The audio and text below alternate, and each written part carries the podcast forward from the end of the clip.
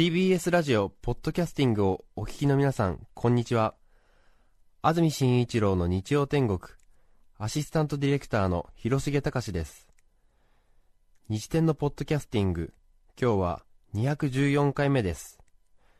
日曜朝10時からの本放送と合わせてぜひお楽しみください。それでは9月18日放送分安住紳一郎の日曜天国番組開始から10時33分までの放送をお聞きください。なお安住アナウンサーの話はあくまでセミフィクションですが今日は力が入りすぎていますので心臓の弱い方はご注意ください。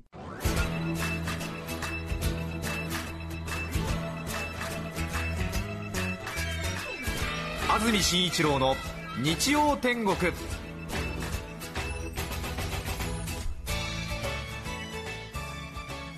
おはようございます。9月18日日曜日朝10時になりました。安住紳一郎です。おはようございます。中澤由美子です。皆さんはどんな日曜日の朝をお迎えでしょうか？さて今朝も随分と気温がすでに上がっています。スタジオのあります赤坂はもう30度になろうとしています、本当に9月に入ってこの1週間くらい暑い日が続いてますよね。本当ですね、えーええ。むしろこの夏一番の暑さじゃないかと思えるような日がはい。ありますよね、はい。びっくりしていますがはい。熱中症で結構調子を崩したという方も随分といらっしゃるようですし、うん今日もまた十分ご注意ください。そうですね。今日9月18日の関東の天気ですが晴れ時々曇り。そして気になります予想最高気温ですが昨日より2度ほど高く東京で33度熊谷前橋34度東京はこれで10日連続の30度以上ですので真夏日になりそうだということですね。はい。東京で33度熊谷前橋では34度まで。ねえ9月18日まもなく秋分の日を迎えようとしているのにというところですね。そして明日月曜日の関東地方ですが昼頃まではおおむね晴れそして午後は下り坂。夜は関東の北部で雨の可能性があります。日中の気温は少し下がって今日より3度ほど低くなる予想だということです。3度下がっても30度を超えるかもしれないですそうねですね。湿度55%というところがちょっとまそうですね、はい。そして朝晩少し風が気持ちいいんですよね。あそうですね。でも空の雲の感じは真夏の雲ですよね。そう。あれは絵日記に出てくる夏の雲ですよね。確かに。秋の雲ってもう少しちょっと薄く横に長い印象ですけれども、え完全に夏の空ですよえね。本当だ。そして3連休中日ということで行楽にはいいかもしれませんが。ええ。でも九州東北そして和歌山奈良の方ではまだまだ雨がかなり激しく降っているということで災害の方も心配になっていますが旅行だという方は少しちょっと残念な空模様になりそうですね、さてスタジオのあります赤坂は今日は氷川神社の例大祭ですか。そうですね。2年に一度の本祭ということでものすごいみこしの数がえ赤坂サカスというちょうどこのスタジオのありますビルディングの前のえ多目的広場のところにいつもは多分外堀通りのあたりが出発点だと思うんですけども今年は赤坂サカス広場がどうやら出発点になっているみたいで、え。こうこれから出発するあるいは帰ってきたそして待機しているみこしなどがワンサワンサと。えすごかったです。すごいい活気になってまして、ねえハッピー姿の皆さんが。ええ。ねえいっぱいいて。びっくりしましたね、はい高揚感がありました、うん、ハッピー締め込みみたいな。そうお尻がちょっと半分見えましたよ。ものすごい威勢のいい若いうん。男子がものすごい声を上げながら歩いてましたけれどもねちょっと出勤途中に見るとびっくりしますよね。そうでしたね。刺激的でした、なんとなくイメージ的にはあの映画「南極物語」の渡瀬恒彦みたいなイメージでちょっとそのみこしをかき分けながら出勤してまいりましたけれども。これ分かる人には分かると思いますちょっがと悲壮感ある、ええ。なんていうんでしょう。あ南極物語ご覧になったことありますか？えっとあったと思いますね、ええええ。あのちょっとなんだっけな犬のあれですよね。訃報をそれぞれのあの犬を貸してくださったええ。家々に謝っていくあ。途中なのかな？でなんかねちょっとこう札幌か何かのみこしか何かの間をちょっとね、急ぎ足でこうなんか肩とかぶつかりながらこうまっすぐこうそんなこと考えてる場合じゃないんだみたいな感じのなんかこうね太郎次郎のその南極に連れてった樺太犬のその悲しい結末と賑やかなみこしとの対比のねコントラストをこう映像化してるんですけどもそれを一人でちょっとなんか自分になんか置き換えてみましたね。え。ーまあ、多感ですね、えー、一言で言うならばね、えー、多感症ですね、今日もね、本当に、そうですか、皆さんは3連休中日、どういうご予定でしょうか、ね、ものすごい羽田空港も人出てますよ、そうですか、えー、昨日、おととい、金、違う、木、金、土と札幌行ってきたんですけども、ものすごい羽田空港の混みようで。ほとんど満席でしたね、えー、結構旅行っていう方が多いみたいですね、ねしかもあの夏休みは、小学生、中学生、学生の皆さんが結構ね、退去して旅行に出かけますので、その学生、小学生、中学生のその夏休みのピークを避けた、シルバーエイジっていうんですか、えーまあ、仕事を一段落いたしまして、悠々自適の生活を送っている、60歳から70歳くらいのそういったおじさま、おばさま方が、ちょっとね小ぶりなリュックか何かと歩きやすいシューズか何かを履いてね、意気揚々と旅行先に出かけるというようなね、そんな風情ありましたね。うん。結構やっぱり9月いいですからね、旅行という方も多いかもしれませんね。ね。さて、先週は9月11日日曜日ですね、私、休みをいただきましたので、中澤さん1人の放送ということになりました。中澤由美子の日曜天国皆様はお聞きいただけましたでしょうか？たくさん感想をいただいたようで。あ。の中澤さん自身はどうですか？感想は。いやあの本当に皆さんに助けていただいて、えー、富山えりちゃんにも、うん、はい、スタッフのみんなにもあとはい。はい本当になんとかやったっていう感じですね、うん、はい。そうですか、はい、毎年自己採点をしてらっしゃるんですけれども、はい、今年は何点くらいの自己採点をなさったんですか？いやもう出し切ったという意味では、ええ、100点です。100点。なるほど。じゃもうそれ以上はないっていうことで。そうなんです。あそうですあれが多分人生のピークだと思います。なるほど、はい、そうですかそう言い切るってことは完全にもう燃え尽きたわけですね。燃え尽きてますね。そうですよね、はい、なかなかね、はい、今日本全国多くのテレビラジオ局放送局ありますけれども、女性一人でブルンブルン回すっていう番組はないですからね。はい。ブルンブルン？ブルンブルン回すってのはないですよ。そんなにそんなにって感じですよね、えまあ大変な負荷がかかってるんだろうなということは感じつつですけどもさらなる中澤さんの成長を願ってというそうですよねことですよね。そうですはい。はい、ちょっと100点は言い過ぎです。本当はいろいろあるんですけど。そうですか。はい。はい。はい、本当にあのたくさん感想をいただいたようで。はい。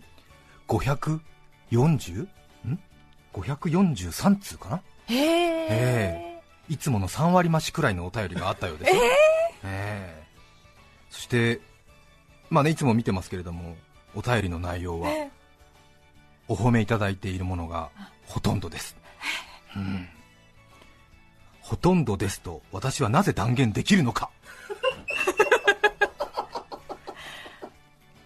まさか。まさか私昨晩全部読みました。というよりも読んだというよりも検閲をいたしました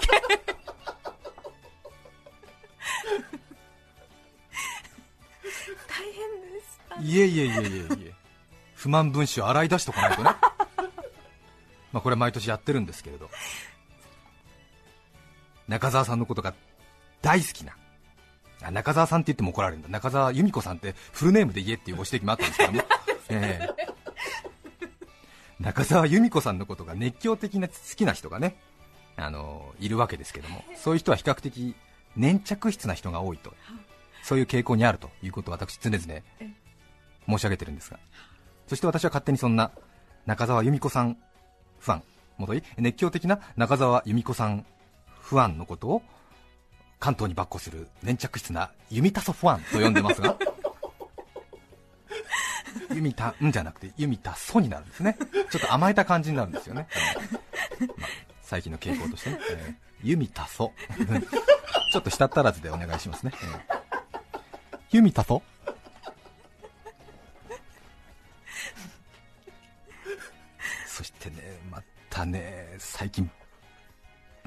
ちゃいますけどもねバカなスタッフまでユミタソとか言ったりしてるんですよ。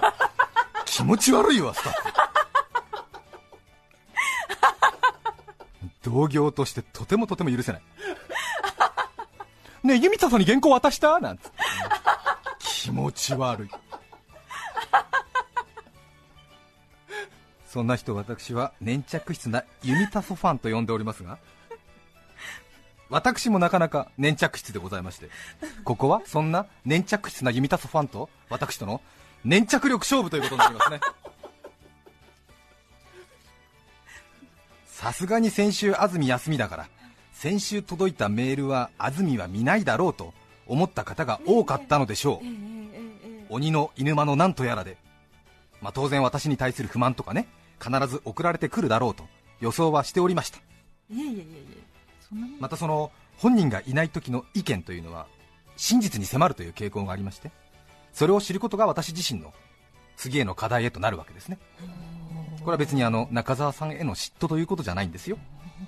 自分自身への次なる課題探しのためにこういった検閲を行っているわけです。なるほど。社長の前で社員は媚びへつらいお世辞を言い社長の機嫌を取るようなことばかりを言いますが、はい、社長のいないところで社員は社長の悪口を言うのです、先生のいないところで生徒は悪口を言い親のいないところで子は親の悪口を言う。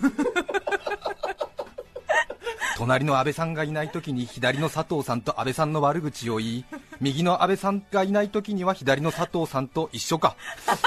左の佐藤さんがいないときには右の安倍さんと佐藤さんの悪口を言うのが世の常なのですそうですよね。そうでしょうか。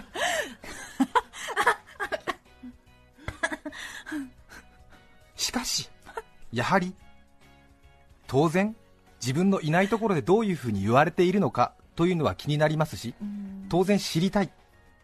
どういうふうに言われているのかなというふうな気持ちがあるのは人間として当然、そしてそれがさらに仕事へつながるのならば、はあ、それは当然努力して知ることが大事ですよね。そうですよね、うん、見たくなと思うかもしれないけどなんかこう見なくてはならない仕事へのか糧にするためにそういうことです。か、はい、特に大人になりますと、うん、自分のことを注意する悪く言う、うん、罵るそういうことを目の前で聞くことはありません。ただし自分が客観的にはどういうふうに言われているのかを知る努力というのは当然メーカーの覆面調査でも、あるいはちょっとしたマーケティング調査でも定石ですよね、うん。バッドニュースファストという言葉がありますけれども悪い知らせからまず知るべきなんですよね、えー、褒められたって人は伸びないんだ。一体どういうふうなことをみんなが言ってるんだろうかということを調べるのが大事なんですね。そこで私は先週休んだ。じゃあ安住がいなかったらみんなは安住のことを何て言ってるんだ番組のことを何て言ってるんだということを検閲する必要があるんです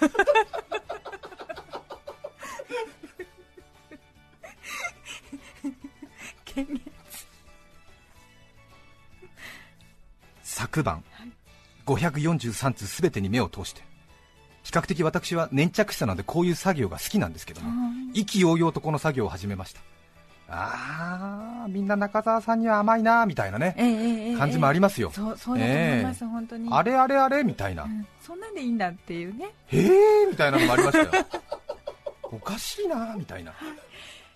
もうみんながみんなして全力でもう中澤さんあげあげ祭りですからねえ。ー、いやそれは嬉しいですよ、それはね。同じテーブルを挟んで仕事をしている仲間が褒められているのを読み聞きすると嬉しいなという気持ちはありますけれども、あれあれ、俺の時はそんな言葉はかからないなみたいな、あれあれあれあれあれあれあれみたいな、それはそれはだって、えー、はいもう中澤さんのお話、大爆笑でした、何回も聞き直しています、感動的でした、涙すら出ましたね、嘘みたいな、俺なんか録音したテープ1回目で恥ずかしくて聞けなくて8回ぐらいに分けて聞いたんだよ。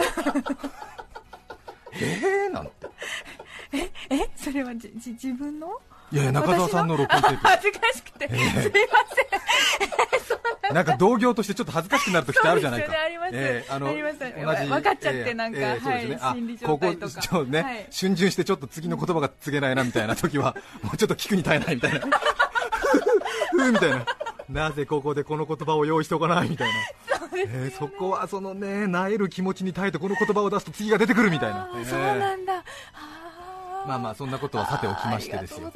話どこまで行きました？はい。えそうそう。8回止めながら。あ、はい。そうね。聞いたうん。けど8回6回も聞いた人がいいた。あ、繰り返しね。そう。あ。何回も？あいや。まあ、本当にあの男のなんていうの嫉妬っていうか、めめしい感じだと思って皆さんちょっとお聞きなのかもしれませんけれども、いえなぜそこまで区別する？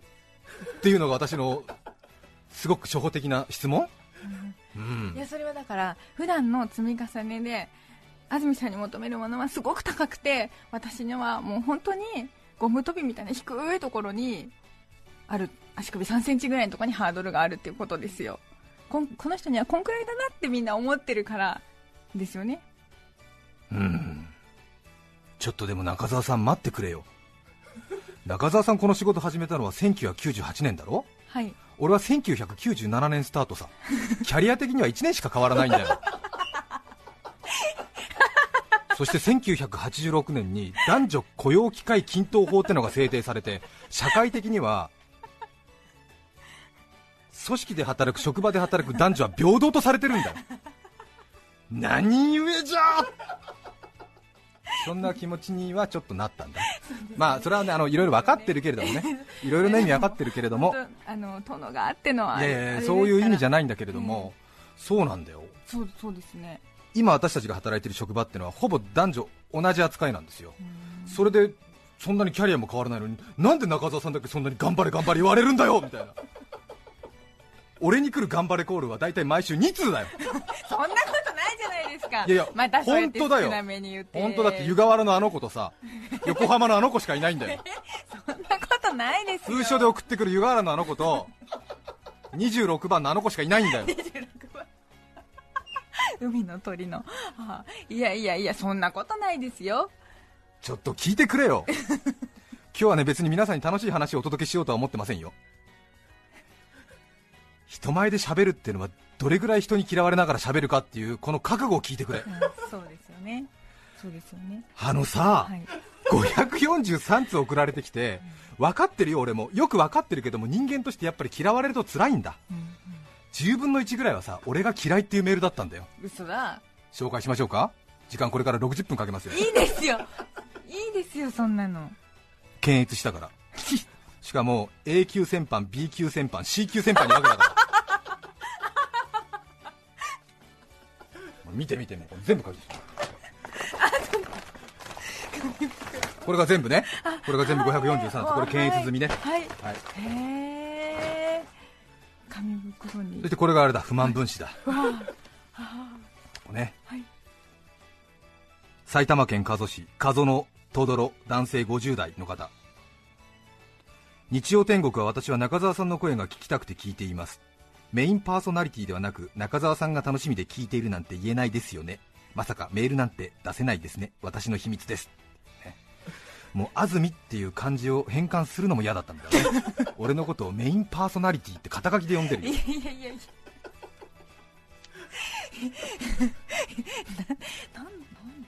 それからねショックだったのはねはい普段まあいわゆる常連さんってお呼びしているような、はい。必ず毎週お便りをくれるような人が、うん先週に限って手のひら返してる場合が多いんだ。へえ。ー、普段こんなこと思ったの？なんて思って。ちょっと信頼関係が揺らいだ、うん。ここはもう少しあの人との付き合い方を俺も考える。この子もねよくくれるんですよ。千葉県千葉市の高校3年生猫の肉球さん、うん、安住氏はいつもラジオでユミタンファンはユミタソファンは粘着質な40代から50代の男性と言っているのを聞いて高校生のファンもいるんだぞと伝えたくてメールしました ちなみに安住氏は嫉妬深いのでこのことは安住さんには内緒ですからね。高校3年生。結構ね期待してたんですけどね。しばらく冷や飯食ってもらいますよ。この子よくくれるでしょ？ちょっと見てごらんこの名前。そうそうそう覚えてますよ。でしょ？はい、ちょっと変わったね。肉球ちゃん猫のいい名前ね。はい、いいないいあー。ラジオネームだなと思って。でしょ？それから皆さんお気づきですか？先週のメッセージテーマは何でしたか？内緒の話。そうです、はい。私が内緒にしていることというメッセージテーマでしたね。そうです引っかかってんじゃねえよ簡単に。これだと俺の悪口書きやすいだろうと思ってハードル下げたのさ。できるサラリーマンなめてんじゃないわよ。わよ。みんなここぞとばかりになんか安住さんには内緒ですがうんぬんかんぬんうんぬんかんぬんギーギーガーガーギーギーガーガー書いちゃって。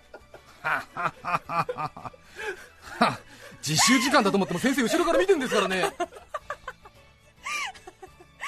先生の前ではいい顔しててもね本性は見抜いてるんですからね先生は。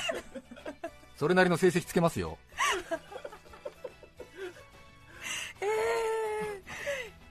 ひどいよねひどいよね。だってだってさだって私は60周年間のうち1週だけだからそこにみんな書いてくれるけど他の週は皆さん安住さんにファンメールばっかりじゃないですか。何それ？だからいいじゃないですか1週ぐらいみんなそういう風にあの気を使って書いてくれてもちょっと。気を使って誰に誰に気を使ってるの？私？私？私に気を使ってる？はい。私に気を使ってるんだったら別に俺のセンテンスはいらないでしょ。いや他の543通の先般以外の皆さんは中澤さんを普通に褒めてるだけで あえて俺のことを書く必要はねえんじゃねえかい？そうか。それで先輩と認定されちゃうのか、うん、あのね、うん。そうなんですよ。あの別に私、あのーまあ、ちょっと行き過ぎてるなっていうふうに皆さんお感じかもしれませんけれどもさすがにねちょっとねあの昨日会社の中で吠えましたよ、ええ。かなりあのナンバー4みたいな声出しちゃったよ、ええ。ナンバー4う怖い声出しちゃった。ーん。なんだよなんだよなんつって。えーみたいな。顔怖い。ちょっと待ってくれよみたいな。そりゃ俺はこれで金もらってるけれどもさサービス業だってさやっぱりさムカつく客はいるよねみたいなさことでさえー、何？みたいなえー、じゃあ私はもっと喜ばれるお客さんの前で仕事がしたいです。みたいな。えーみたいな。はあはあはははみたいな。結構ショック。ちょっと涙出たうん。結構しどい。シドナンシー。ごめんなさい。ショックだったんだよね。結構多いのよ、ええ。川崎市49歳会社員エビチカさん。安住さんの番組をぜひ乗っ取りましょう。中澤由美子の日曜天国月1でお願いします。はあ。分かってないですね。ね。全然分かってない、できないです埼玉市の農業の方雨風祭りさん。由美たん頑張れ安住さんからのセクハラに負けるな。俺はセクハラをしていたのか。してませんよ。うん。この方も常連さんですけどね。習志野市のちょい残しのマサさん。ああはい。はーらららら日曜天国を毎週聞いて毎週メッセージを送っていますが、ええす少し最近はマンネリな感じがして少しずつ心の距離ができていたのが正直なところです。しかし今日の放送それを吹っ飛ばす楽しい放送でした。また心新たにリスナーとして頑張りたいと思います。中澤さんありがとうございました。安住さんには内緒にしたい話ですね。マンネリだったんかい。マンネリだったんかい。ああそうかい。ああそうかい。そうですね。本当にその内緒の話タイトル名は魅力十分番組を永遠に乗っ取ることを密かに密かに画策してください、ね年に一度の中澤由美子の日曜天国年に一度と言わず毎週やりましょう。ごめんなさい今週出てきちゃって。はあ毎週だって。かっこ笑いぐらいつけといてくんないと深夜に心に響いちゃうよ。太郎さん板橋区の方。68歳。私が内緒にしていることそれは日曜天国の放送が安住氏抜きで中澤さん富山さん2人の日天になればいいと今までメールできなかったことです。うん、うん、しちゃっちゃダメだよ世田谷区の田辺さん。中澤さん。1人の方がいいと思いますお子様も可愛い頃でしょう安住はテレビでもうお腹いっぱいですぜひぜひ頑張ってくださいなん。のこっちゃすごいよねいやいやもうこの方は中澤さん。お疲れ様今回の番組の採点ですが冗談抜きで100点、まあ、この方ね普通の内容なんですけどもね、えラジオネームがひどいんだよ。ラジオネーム安住って誰？むしろ響くわ心に、ええ。埼玉市の恵美子さんも厳しいね。安住さんずっと夏休みでもいいんですよ。とかね。ねえどう？この話聞き飽き私分たかった。何？聞かない？今日は。分かった。何？こういうこと書いたらうん。ダメだってことを、うんそして私のうん。立場がなくなるってことをうん。分かってあえて書いてくるってことは、うん。回り回ってやっぱりすごい安住さんが好きで、うん。私は排除したい人なんだ。違うと思うよ。そうだと思う。そこはねその分野は俺は読める、これね純粋な感じなのよ。ごめんなさい。ちょっと立場が辛い？立場が辛い？すごく辛いです。ごめんね。あの別に中澤さんのことは嫌いでもないし何でもないのよただこの人たちがさ俺に対する俺に向けた刃が 強烈に刺さってるのよ。48歳男性の方中野区の方ね。普段の安住の甲骨なまでに計算され尽くした番組の運びと違いひょごひょご頼りなくてそこが面白かった。せっかくの仕込みがあんまり生きていないのもかえって好感が持てました。じゃあ俺がやってることは毎週何だったんだよみたいな。真に受けないでください。もうね永久戦犯いきますよ。もうどんどん安住に休んでもらっていいんじゃねって、うん。声を聞いているだけで我々リスナーは癒されているのですからユミタンさえ出ていれば大丈夫なのですとかね。すごいよね。うん。まあいろいろね、あるんだ。うん。ね。面白いでしょ？ひどい。うん、ちょっとね、こういうメッセージを聞きながら喋るっていうのも辛いものがあるけども、まあでもこれ私の課題だなと思ってね、いえいえ。ええ。いいんですよ。あとね途中までは同意したんだけどね、はい。中澤さんが富山さんのことを、うん。エリちゃんと呼ぶのは30過ぎの女同士でいかがなものでしょうかっていうのがあってああそれは俺もそう思ったと思ったんだけどそうですねその後に続く文がびっくりしちゃって、はいはい。エリちゃんと呼ぶのはどうなのでしょうか？やっぱりそこはエリタンにした方がいいんじゃないでしょうかって。えー、一周したの？みたいなあれえ？そっちみたいな。そうか。えそうなのか。そっちですか。ということですね。えいやー。まあね。ーね。あとね本当に響いたのはこれね。ごめんなさい。愚痴かしらねこれ愚痴だね、えー新宿区の方ですね、えー友人に安住さんのラジオをお知らせしたんです、うん。納豆の会のラジオ、うん。でもねあれを聞いて私の友人は安住さんってなんだか大げさっていうか本当ってくらい話が大きくって。近くで聞いていた友人も安住さんって年齢知らないけど随分おじさんになったのね。うさんくさいわよと言ったんです。うーんそうかと思って、うん。もっと等身大にしようかなと思うんだよね、ええ結構結構でございますよ。等身大ですよねよかれと思ってやってきたんですけどもねうーんねまあでもいろんなこと感じる人がいるしはいなんか全部真に受けるのもなんか M すぎると思います S か M だな、うんはいすぎると思いますしちょっとマゾヒズムに過ぎる感じがありますか、はい、はいうんうん番組にメールするのは初めてですはい埼玉親父です毎週聞いていますがメールしたことなどありません。でも今週はもうさすがにメールせざるを得ません。ユミタン頑張ったね。北海道に行ってきたって聞いた。驚いたけどその後同じ日に沖縄愕然。いやーすごい感服しました。内容も面白かったですよ。ね。えけど1点注文するなら北海道の時時間制限ギリギリ5分前に会えたってことをもっとドラマチックに言った方が良かったんじゃないんですか？リスナーには会えたのか会えなかったのかってギリギリまで引っ張る感じでさ。はいあざとい安住なら計算づくでそういう表現をしたでしょうね。でも安住はずるいよ。いない時自分をネタにするなんてのは自分を悪口やお笑いの対象にされるのを避けているだけですからね。ましてや普段安住は中澤さんがいて喋れるけれど中澤さんの時は一人じゃないですか。次回は富山さんと2人でやってもらって富山さんから安住の話題を振ってもらうのもいいかも。それなら中澤さんが安住の話題を出したわけじゃないからセーフでしょう。本当に今週は素晴らしかったです。埼玉親父でした、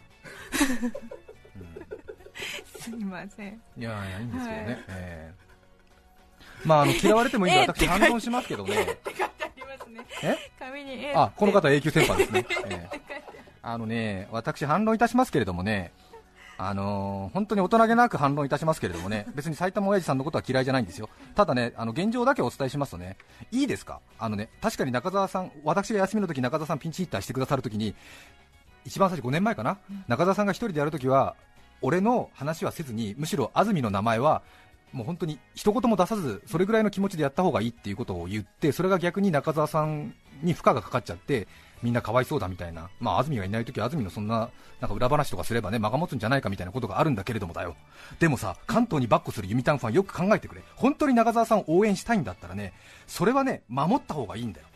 美空ひばりの歌は素晴らしい。新人歌手が美空ひばりの歌をカバーしたらみんな聴いてくれるし拍手してくれるしいいなって言うよ。でもその歌手のことは覚えないんだよ。その歌手はやっぱり自分の持ち歌で勝負するべきなんだよ。分かったユミタンファン中澤さんのこれからを応援するんだったらきちんと理解して応援してやれ。甘やかすだけじゃダメだぞ。中澤さんはこれからここのアシスタント卒業していずれ FM とかで1人で仕事をするんだ。その時のために向かいに誰も座らず30分1人喋りの練習をしているんだよ。中澤さんが本当に育てたいんだったらさそれぐらい理解しなきゃダメじゃないですか。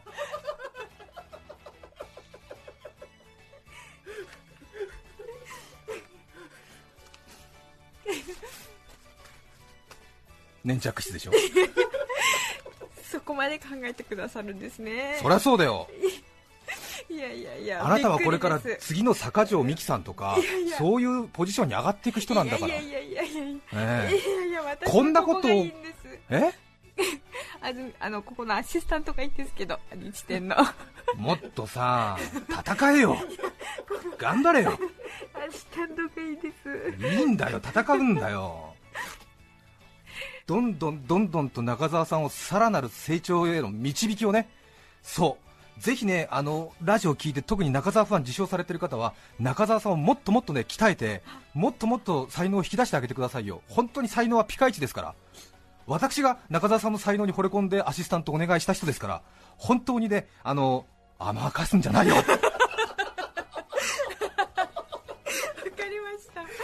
ね。頑張ります。冗談半分といたしましても心から中澤さんへの応援をお願いしたいと思います。私の応援もね。話が長くなりました。今日のメッセージテーマこちらです。親戚が集まると必ず出る話。ちょっと当たりきつかったかな？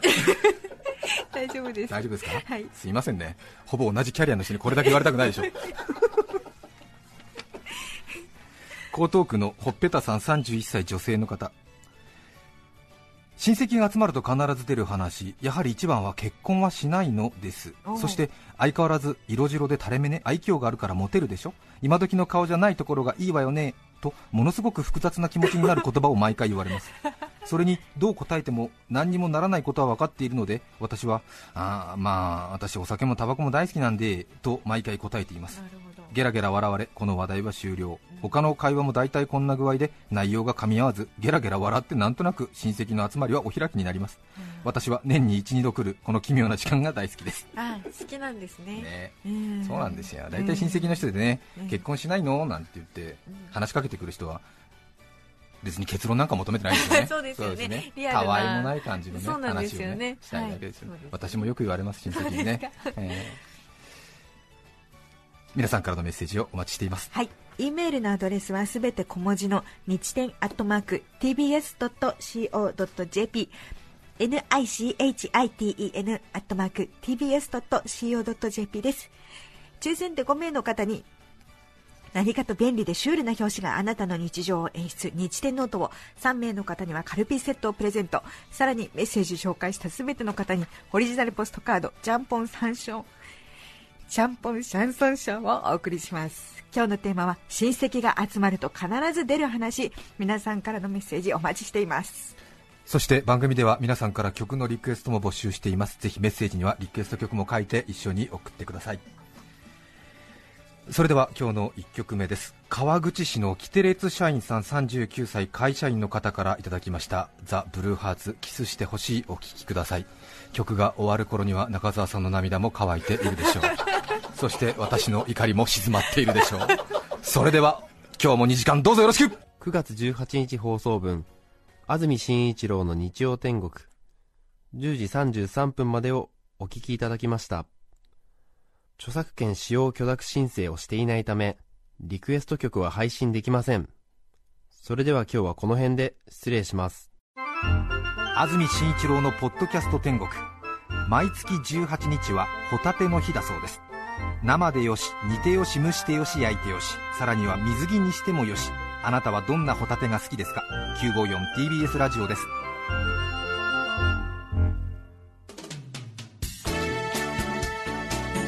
さて来週9月25日の安住紳一郎の日曜天国は特別番組のためお休みです。